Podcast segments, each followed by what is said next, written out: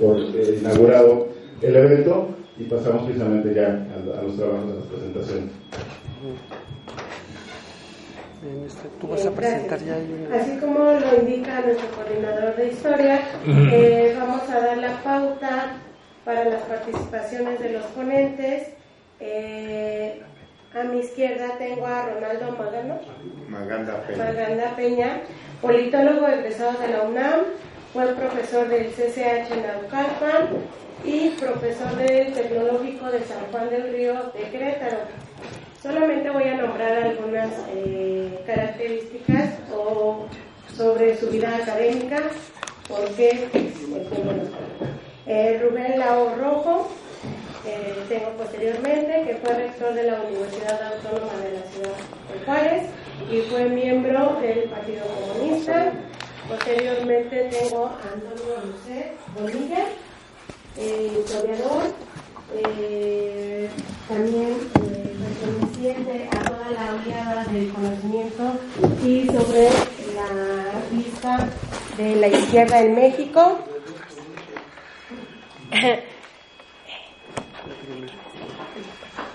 Este tema que, es, que está hasta allá. Ajá. Mario Rivera. Mario Rivera, eh, profesor Arturo Alonso. Manuel Ansaldo. Manuel Alzando. Y eh, la dinámica de la mesa redonda eh, va a consistir en dar el tema sobre la izquierda comunista mexicana, Guillermo Rousset Banda, autogestión del Partido Mexicano del Proletariado.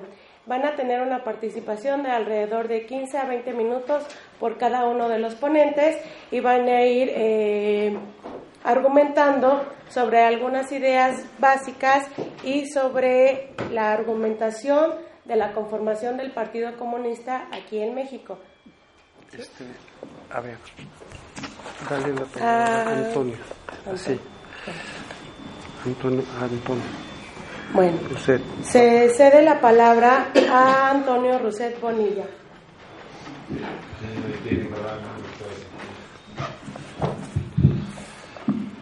Bueno, eh, entendido, no se nombró en la presentación, pero en el marco de todos los eventos, tanto académicos como sobre la Revolución Rusa, hay este espacio que está dedicado a la trayectoria política de Guillermo Rousseff Panda y tratar de comprender qué es lo que él aportó.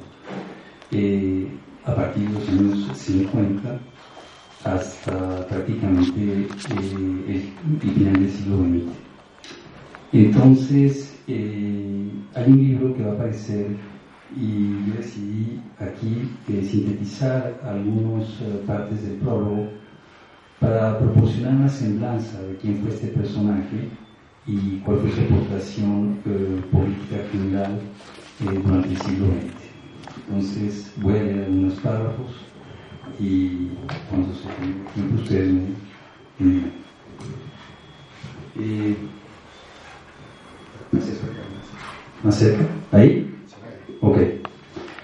Eh, Guillermo Rousset Panda representa en cierta forma el arquetipo de un hombre que, acompañado por un intelecto innovador y por una práctica creadora, incide de manera decisiva en su sociedad. Más aún, es posible adelantar una hipótesis. Ciertamente Rousseau personifica al individuo en busca de originalidad, pero su impacto se explica por los rasgos específicos de esta. En efecto, la influencia de su pensamiento y de su acción presenta la característica, en la mayoría de los casos, de ser ejercida en desfase con su contexto social y cultural. Antes de exponer brevemente los elementos constitutivos de esta afirmación, es necesario enunciar cuando menos tres obstáculos mayores. La vida de Guillermo Rousset se manifiesta mediante contradicciones aparentes o reales, que hacen más difícil el análisis. ¿Cómo entender la práctica política de la izquierda de un defensor del materialismo histórico que reprobaba la demagogia del discurso nacionalista inherente al grupo gobernante, pero que, al mismo tiempo, estudiaba con detenimiento los principios teóricos del pensamiento conservador y reaccionario, o que admiraba una, una gran parte de la filosofía metafísica, ¿Quién es el revolucionario constructor de una crítica sin cortapisas de la ciencia mexicana y promotor de, de un cambio social que mantuvo simultáneamente una postura escéptica respecto a las posibilidades de la acción revolucionaria en una sociedad que devora las opciones de su propia negación? ¿Quién es el pensador que denunció a las mafias de las élites intelectuales, enemigo de los premios, situado en una zona marginal que al mismo tiempo fue ampliamente reconocido y respetado por su dominio en varios campos del saber? ¿Quién es el teórico de la, de la estética que afirmaba el agotamiento de toda escritura en poesía y la imposibilidad de innovación en este terreno, pero que paralelamente promovió y formó a nuevas generaciones de poetas brillantes? El segundo obstáculo se, deriva del intento de valorar la aportación teórica o práctica de aquellos individuos que han formado parte de una izquierda poco conocida en su tiempo y en la actualidad.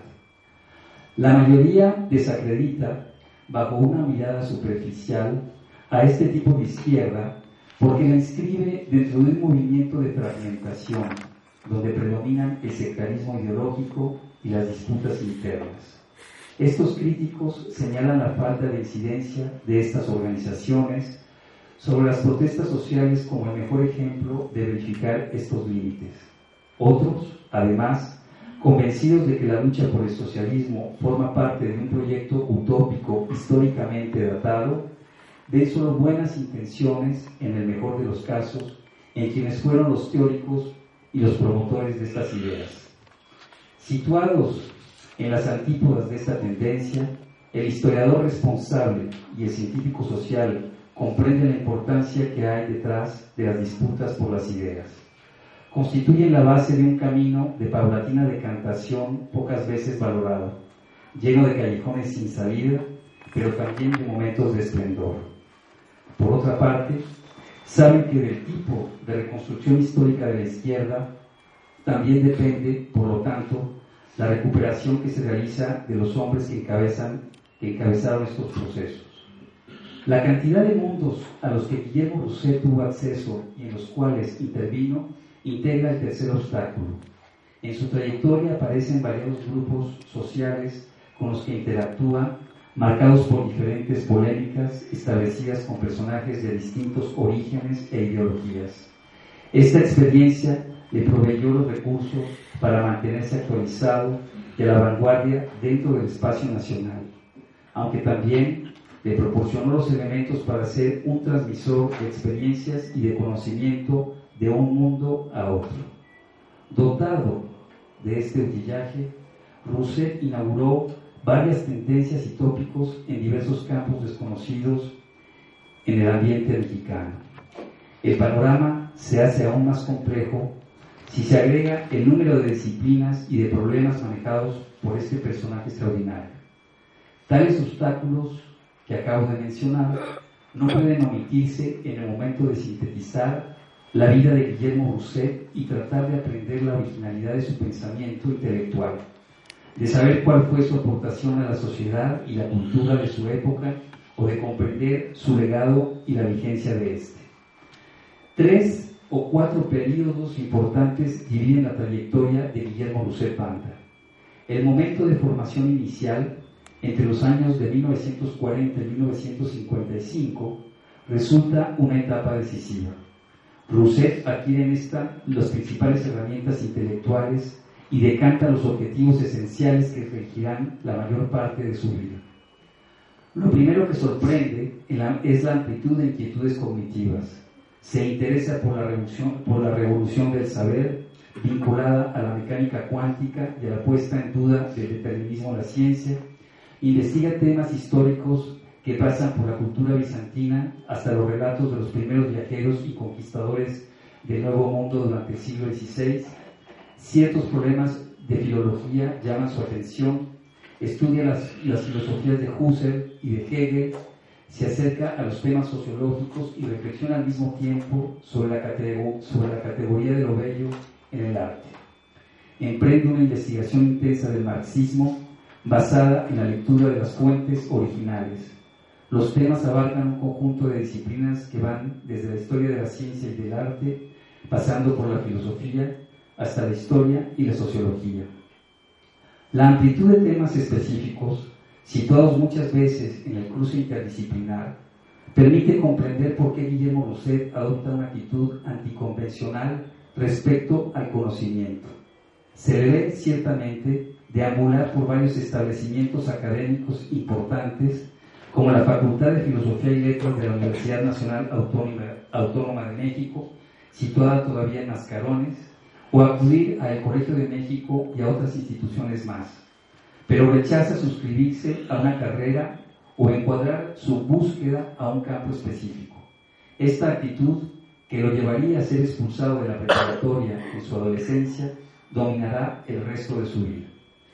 Fuera de las convenciones dictadas por la academia, Rousset muy pronto define sus, sus temas de interés y utiliza las instituciones en función de esta lógica personal. Es por eso que, en lugar de las carreras o de las materias que delimitan el conocimiento de manera formal, emprende relaciones personales decisivas en su búsqueda. Vito Alessio Robles le contagia el gusto por la historia, la amistad con Juan José Arriola y Salvador Novo determinará en gran medida su investigación y su toma de partido por una concepción estética de la escritura, las relaciones entretenidas desde esos años con Armando Ramírez Domingo y con el profesor del Colegio de México, Raimundo Lida, proporcionan las bases filológicas para el estudio del verso libre en poesía. Es también el momento de reflexión sobre algunos temas específicos, como el de la mexicanidad, en compañía de ciertos miembros del grupo Hiperión, con los que establece amistad. Rousset se sumerge en los problemas sociológicos y antropológicos gracias al diálogo establecido con Miguel Otón de Mendizábal. Crea y asiste a círculos de estudio multidisciplinares con su amigo Florencio Sánchez Cámara, estudia con él de Gortari y otros científicos más los avances de la ciencia. Finalmente emprende, estimulado por Vicente Lombardo Toledano y por las enseñanzas de Wenceslao Roses, primer traductor del Capital al español, un estudio profundo de la realidad social basado en los escritos originales de Marx disponibles en esa época. Así, la etapa puede ser definida como el momento en que el personaje obtiene, gracias a su trabajo intensivo, el utillaje, el utillaje conceptual y las bases epistemológicas definitivas que preparan las siguientes fases de su vida marcadas por las opciones prácticas y teóricas que tomará para incidir de manera profunda en la vida cultural y social de su país. Pero aquí encontramos ya otras características importantes. Este proceso de búsqueda y superación proyecta al mismo tiempo un inconformismo que lo sitúa al margen de las instituciones. Esta marginalidad, aspecto constante en su trayectoria, le confiere la libertad suficiente para superar las convenciones y procedimientos institucionales, alcanzar un alto grado de actualización y de profundidad en los problemas manejados. La originalidad de, de no es la del individuo que se adapta y construye con lo que hay, sino aquella derivada del personaje que se sitúa siempre a contracorriente de las, de las opciones ofrecidas por las tendencias sociales y culturales dominantes, aquella del individuo que innova y que propone alternativas. El siguiente periodo se desarrolla durante un lapso de poco más de 10 años, entre 1955 y 1966. La originalidad y la búsqueda siguen presentes, pero se agregan el inconformismo social, el análisis teórico y la rebeldía en contra de las formas autoritarias del poder. Estos aspectos van a tomar forma primero bajo el signo de la crítica y de la resistencia hasta cuando menos el año de 1961. En efecto, es el tiempo en que Guillermo Rousset Bandas decide aplicar todos sus recursos a la actividad política. Adquiere un compromiso revolucionario y toma la decisión de desempeñarse como cuadro profesional del Partido Comunista Mexicano. En el seno de esta institución de izquierda emprenderá, acompañado por el grupo del escritor José Revueltas, por el pintor David Alfaro Siqueiros o el doctor Mario Rivera, presente aquí, el doctor Mario Rivera y por otros más, la lucha por la transformación del partido. Se trata de uno de los intentos más importantes de democratización y de denuncia del carácter autoritario, oportunista y burocrático del Partido Comunista Mexicano. Rousset encabeza una de las oposiciones más importantes aglutinada en el Comité del Distrito Federal. Es una experiencia donde se pretende cambiar las inercias estructurales de la organización. El movimiento adquiere fuerza gracias al contexto. Se aprovechan las coyunturas abiertas por la crítica al estalinismo iniciada en la Unión Soviética y por el malestar generado en la falta de solidaridad mostrada por la Dirección Nacional del Partido durante las luchas de los trabajadores, efectuadas a finales de la década de los años 50 y principios de los años 60. Después de la salida del partido, en el año de 1961, la crítica y la resistencia ceden su lugar a la construcción teórica. Guillermo Rousset atraviesa una de las etapas más difíciles de su vida en el plano material, pero una de las más fértiles en el plano político teórico.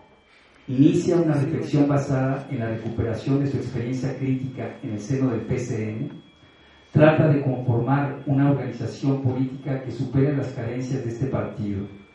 Plantea la tarea urgente de eliminar el autoritarismo de evitar las interpretaciones brutalizadas del marxismo provenientes del estalinismo, de dar con la solución a la contradicción de proclamarse la vanguardia del proletariado y solo tener escasa influencia sobre la clase trabajadora, de erradicar el oportunismo plasmado en la justificación nacionalista utilizada por la dirección del Partido Comunista Mexicano para promover la tolerancia cómplice y los pactos con el gobierno en turno estos elementos deleterios proporcionan uno de los fundamentos con los que poco después calificará a este tipo de partidos como una izquierda maestrada. José Revueltas, amigo y compañero de Rousset, examina también y contribuye a hacer inteligible este vacío político en una de las obras más representativas de la época, Ensayo de un proletariado sin cabeza. La búsqueda incesante para dar solución a estos problemas así como a veces la competencia por el control de la organización, generaron durante toda la década de los años 60 una importante fragmentación de esta izquierda alternativa. Se manifestó como una división corpuscular originada en el nacimiento de varias tendencias y subtendencias. Con frecuencia, esta multiplicación de organizaciones, muchas veces reducidas en número, ha sido considerada un síntoma de debilidad de pérdida de unidad y de fuerza. Este juicio precipitado no toma en cuenta las circunstancias históricas bajo las circunstancias históricas. Bajo el clima autoritario que, que impedía la acción masiva de los partidos de oposición y los obligaba a replegarse en la clandestinidad, bajo la atmósfera generada por la acción inconsecuente del Partido Comunista y por la confusión teórica a la que llevaba el estalinismo y el desconocimiento del marxismo, ¿Cómo se hubiera podido dar este proceso de otra forma? Esta interpretación también desestima otro aspecto fundamental, las aportaciones teóricas y las prácticas originales que emergieron de estos debates y de estos interrogantes. Es precisamente esta dinámica que permite comprender la labor de Guillermo Rousset, quien emprende desde 1961 el camino teórico de reflexión de un programa considerado el eje mayor de un partido marxista, para suplir la falta de una vanguardia revolucionaria. El proceso culminará en 1966, momento de una de las redacciones definitivas del programa y de la fundación en París de la organización que encabezará sus lineamientos, el Partido Mexicano del Proletariado o PNP. Pese a estar escrito todavía en un lenguaje leninista, el programa aporta ya elementos originales a la interpretación teórica e histórica de la sociedad mexicana. En él se plantea una de las categorías más originales de Guillermo Rousset Banda, la formación de una burguesía burocrática, su papel en el nacimiento de la burguesía financiera y en la nueva etapa de extracción del capital. Se propone, además, una nueva relectura de la, de la Revolución Mexicana y se sugiere una ruptura entre ese pasado y el presente para promulgar una nueva perspectiva revolucionaria independizada de la ideología oficial del momento, en la que se utiliza este acontecimiento histórico para involucrar a toda la sociedad a una concepción nacionalista demagógica. Otro punto crucial de este nuevo programa consiste en la crítica a la política antiimperialista defendida hasta, hasta ese momento por el PCN. En el programa del PNP, al contrario, el capital nacional es definido como el enemigo principal de las masas trabajadoras. Se propone así un desplazamiento que contiene una consecuencia decisiva, pues se deja de considerar al capital extranjero como el adversario primordial. En los hechos, esto implicaba romper con el oportunismo descarado practicado por la dirección del PCN, fundamentado en la alianza con la burguesía nacional y con el Estado, que había tenido como consecuencia principal propiciar la desmovilización de los principales movimientos sociales. Esta pequeña muestra refleja solo una parte del esfuerzo cognitivo de Rousset Banda, llevado a cabo gracias a una formación teórico-política previa que incluía la lectura de los textos de Marx y el estudio intenso de los campos de la historia y la economía. Tal preparación se inició, como hemos visto, en el periodo de su juventud, pero fue facilitada por la decisión de tomar el camino de, de cuadro profesional del partido. La claridad teórica y una pedagogía personal, así como tal vez su carisma, constituyeron los medios movilizados por Guillermo Rousset para establecer este periodo, para, establecer en este periodo vínculos prácticos duraderos. Desarrolla en, relación estrecha, desarrolla en relación estrecha en Ciudad Juárez con los principales líderes de la Alianza Cívico-Demócrata Juarense y, por encima de todo, forma un grupo de jóvenes brillantes, entre los cuales destacan Rubén Lau Rojo, Rolando Maganda Peña, Francisco Soto Ángel, y otros más, quienes se encargarán de apropiarse de sus ideas para difundirlas en diferentes ámbitos y llevarlas hacia una práctica consecuente. Sin embargo, esta crítica radical lo lleva a desmarcarse de prácticamente todas las opciones de izquierda. Rousset reniega la interpretación de la realidad, el burocratismo y la falta de democracia de la izquierda vinculada a la Unión Soviética rechaza también la vía guerrillera y se convierte en uno de los mayores, en uno de los mayores acérrimos críticos de la revolución cubana y de todo régimen que se proclama socialista. La crítica y la rebeldía han permitido en este momento que la búsqueda de la originalidad se traduzca en una creación teórica política mayor. Pero vemos de nuevo, por motivos diferentes, a Guillermo Rousset en el relativo aislamiento y en el desfase con las corrientes principales de su época. Durante esta segunda etapa, las características del campo de la política emergen también en el campo del arte. La, interesante, la, incesante investigación y búsqueda original van a estructurar una teoría de, la estética sui generis. Durante la década de los años 50, Rousset Banda decanta su postura, Estudia las vanguardias artísticas y las corrientes poéticas de principios del siglo XX. Se identifica particularmente con el imagismo, corriente creada en Londres por T.S. Eliot y Ezra Pound y otros poetas, y adapta una aproximación del objeto estético donde el tratamiento formal domina sobre el contenido. Afinará y argumentará en favor de este enfoque a lo largo de toda su vida. La exigencia teórica y práctica de esta visión no es suficientemente comprendida en este periodo y Rousset vuelve aquí a situarse en una zona marginal de la, de la intelectualidad. Demasiado adelantado para la época, habría que conferirle un lugar privilegiado en la introducción de Ezra Pound al español para no hablar de una concepción de la tradición que hasta de la traducción que hasta la fecha no ha sido valorada en su justa medida. Esta marginalidad se ve reforzada por la crítica que Roset Banda realiza de la relación entre el poder y el saber. Dicha rebeldía se manifiesta de diferentes maneras. Edita, aunque en una edición refinada y limitada, poemas prohibidos de Salvador Novo con ilustraciones de su amante, Federico García Lorca, que reflejan su homosexualidad o su crítica a los personajes encumbrados en los círculos establecidos. acompaña a Novo en la actitud irreverente hacia su propio entorno, que, sitúa, que lo sitúa como un precursor crítico de una sociedad arraigada todavía en valores tradicionales. Esta práctica crítica se manifiesta también en la denuncia que Rousset efectúa en una de las revistas más importantes de la época, Política, de la renuncia a esta publicación de izquierda llevada a cabo por cinco intelectuales de renombre, Carlos Fuentes, Fernando Benítez, Víctor Flores Olea, Enrique González Pedrero y Francisco López Cámara. En una editorial escrita por él, demuestra cómo los argumentos adelantados por este grupo en realidad corresponden al deseo de apoyar al candidato a la presidencia en turno y obtener los subsidios para sus publicaciones. Así, la marginalidad causada por su posición teórica se intensifica por la crítica al oportunismo y a la dependencia de la intelectualidad con el poder político.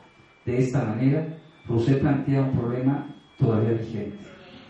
El exilio en París entre 1966 y 1975 representa el tercer periodo en la trayectoria de este personaje singular.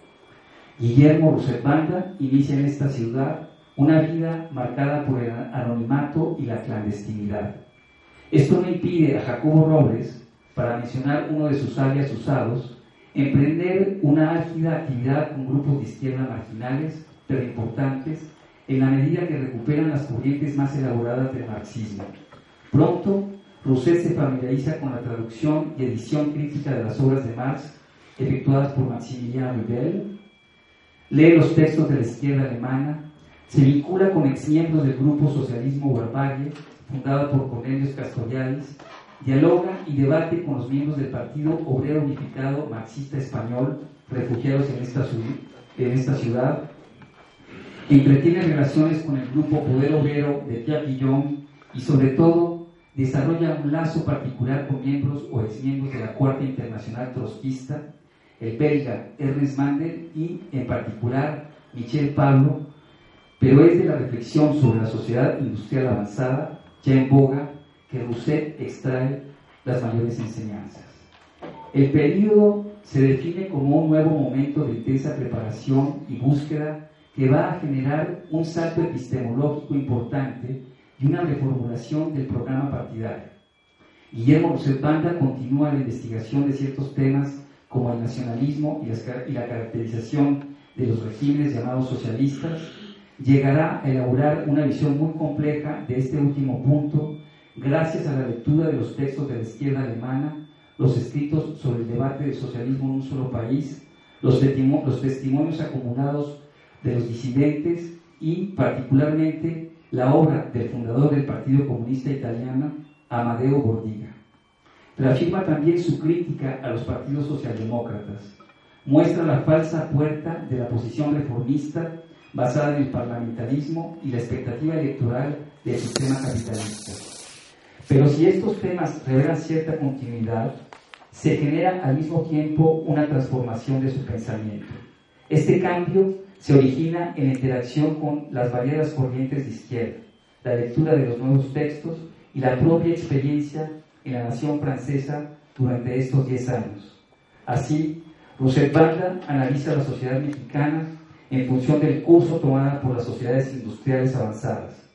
Transforma la concepción del sujeto revolucionario a partir de las tendencias a la disminución del sector obrero y del dominio del sector de los servicios, reflexiona sobre el carácter abstracto del enemigo principal en función de la conformación del capital financiero y las sociedades por acciones, construye una compleja teoría sobre las contratendencias inherentes al capitalismo, las cuales permiten analizar la capacidad de renovación de este sistema, incluye dentro de este esquema los fenómenos de fragmentación y de aumento del poder adquisitivo de los trabajadores, el surgimiento de la clase media pero también el estudio de las crisis y de los ciclos económicos, donde se aprecia la capacidad de recuperación y de expansión del capital. Finalmente, desplaza la concepción de la organización leninista y el concepto de vanguardia revolucionaria hacia la noción de autogestión. Estos cambios cualitativos mayores impulsarán una nueva reformulación del programa del PNP que aparecerá en la segunda mitad de los años 70, los denominados 13 puntos. La marginalidad que rodea la trayectoria de Guillermo Rousset no desaparece en el cuarto y último periodo de su vida. Sin embargo, este es el tiempo en que su pensamiento adquiere mayor alcance social en todos los terrenos, incluso en los círculos de la intelectualidad criticada por él. Rousset continúa la labor intensa de investigación, la cual se proyectará, junto con los conocimientos adquiridos y actualizados en su etapa anterior europea, de diferentes maneras. Desde su llegada de Francia y hasta su muerte, Rousset Banda se dedica a la investigación intensa sobre varios tópicos. Vierte todo, todo lo aprendido en, en Europa y lo moviliza para interpretar la realidad nacional y el sistema capitalista en general. Construye una concepción cada vez más compleja del partido, del sujeto revolucionario y de la sociedad. Pero, a diferencia de muchos de los grupos armados o de los partidos semiclandestinos que se transformaron en corrientes socialdemócratas y se integran al proceso de institucionalización auspiciado por el Estado, Rousset moviliza esta nueva construcción teórica sin perder la postura radical y crítica del capitalismo. Esto lo lleva a denunciar el carácter oportunista y de subordinación que los partidos adquieren al suscribirse a los subsidios económicos, a los subsidios económicos, a la retórica parlamentaria a la participación electoral inmersa en la lógica del poder institucional o del interés sesgado más que de la representación de los intereses genuinos. Coincide en muchos puntos con Octavio Paz, quien en este momento ve el inicio de esta oposición partidaria como un movimiento fallido, sin tradición e inmerso en la partidocracia. La posición crítica ejercida por Rousset es causa directa de la marginación aplicada a su obra política en estos espacios públicos aceptados. Esta tendencia es aún más pronunciada por el descrédito cada vez mayor del marxismo. Bajo el proceso de institucionalización y la propensión mundial a la proliferación de los partidos socialdemócratas, el marxismo pierde la función de crítica radical al capital y es adecuado al reformismo. Esta tendencia es reforzada por el tratamiento conferido a esta corriente en la mayoría de los espacios del saber. Por lo general, las instituciones académicas retienen solo el carácter teórico de este pensamiento, desarticulado de su, de aspecto revolucionario, que es visto como un proyecto utópico y profético, desligado de toda perspectiva objetiva. Son justamente estas tendencias de toda la izquierda que permite comprender el motivo por el cual muy pocos de sus miembros fueron capaces de observar en la caída del muro de Berlín y en la transformación de los países llamados socialistas un hecho que confirmaba toda la crítica esbozada por Rousset desde los años 60 a este tipo de regímenes. Vieron en este acontecimiento, al contrario, el síntoma del descrédito del marxismo y el fracaso del proyecto socialista de cambio radical de sociedad. Así, Rousset Banda fue asociado por muchos a un proyecto utópico o visto, como, o visto como la víctima de una ilusión. Es por esta razón que pocos han llegado a entender por qué. Precisamente, Guillermo Rousset asumía este nuevo contexto nacional e internacional como una realidad que corroboraba su análisis social e histórico. Interpretaba estos aspectos como tendencias propias de la evolución de la sociedad capitalista moderna que ratificaban su capacidad de renovación. No es una paradoja si este periodo, aparentemente desfavorable, fue testigo de la mayor producción y difusión de sus ideas políticas. Se trata también del momento de esplendor de su pedagogía personal. Guillermo Rousset representa una especie de excepcionalidad cognitiva su saber fue el resultado de un hombre situado en la frontera de muchos mundos culturales, disciplinarios y sociales. Esto fue lo que le permitió transmitir a sus alumnos un conocimiento y una información extremadamente elaborados con una sencillez que no sacrificaba por un momento el grado de complejidad. Varios de sus discípulos, y a la vez militantes del PNP, realizaron una importante actividad política en este tiempo que abarcó desde las zonas obreras del Estado de México hasta los movimientos ciudadanos de Ciudad Juárez. La revista Autogestión dio cuenta de este complejo entramado. Algunas personas han querido ver la fragmentación del PNP o el relativo repliegue de Guillermo Rousset hacia la, hacia la actividad académica y literaria en los últimos años de su existencia, durante la primera mitad de la década de los años 90 del siglo pasado, como el síntoma de una clasificación o de una autocrítica silenciosa. Pero Guillermo Rousset sabía que el devenir de las izquierdas dista mucho de ser una línea ininterrumpida. Muchas veces la generación siguiente no toma el relevo y un sistema moribundo puede resurgir de sus cenizas. Conocía el carácter discontinuo de la historia y este conocimiento le permitió vivir al final de su vida con estoicismo sin renunciar a los principales descubrimientos efectuados durante su singular trayectoria. Una parte más difícil de valorar de este legado consiste en la posición anticapitalista y en la expectativa de un cambio de sociedad que Guillermo Rousset consideraba indisociable de la crítica a la izquierda amaestrada, como él solía denominarla, y del sistema vigente. El proyecto de una transformación social ha sido, ha sido cada vez más relegado al campo de la utopía irrealizable, particularmente después de la caída del muro de Berlín. A partir de esta fecha, la sociedad tiende a ser vista como un presente perpetuo, cuyas variables son asumidas como modalidades de una misma matriz. El campo de experiencia y el horizonte de espera, para retomar dos categorías del filósofo alemán Reinhard Koselleck, se han reducido a tal grado que muchos teóricos proponen ver la sociedad solamente a partir de una estructura dominante. Este presentismo, sin embargo, proporciona una, una visión reducida y por eso es necesario recuperar la historiografía de las corrientes marginales mencionada más arriba. Si lo vemos desde el punto de vista dialéctico, cualquiera que analice el fenómeno de la, explotación y de las crisis periódicas del capitalismo, sabe que este sistema contiene aquellas relaciones objetivas que producen tendencias hacia su destrucción. La sociedad genera también las condiciones para la, para la aparición de, los, de individuos y grupos que se oponen al sistema de vida dominante. Estos sectores muchas veces se transforman en corrientes importantes de conformismo y construyen una concepción del mundo alternativa. Para el científico que adopta la visión de largo plazo de la historia, estos dos componentes sugieren otra visión. En esta, la sociedad es asumida como una serie de posibilidades cualitativamente diferenciadas y, en función de esta heterogeneidad, el cambio resulta posible, solo que este proceso de transformación puede tomar varios siglos, como en el caso del advenimiento de la era, a la era capitalista. Así, desde un presente cerrado, una idea diferente puede ser considerada una utopía irrealizable. De esta manera se, asumió durante muchos siglos la idea de circularidad de la Tierra creada por Claudio Ptolomeo en el siglo II, mientras el cristianismo religioso pretendía congelar la concepción del mundo a su imagen y semejanza. En una visión de largo plazo, se sabe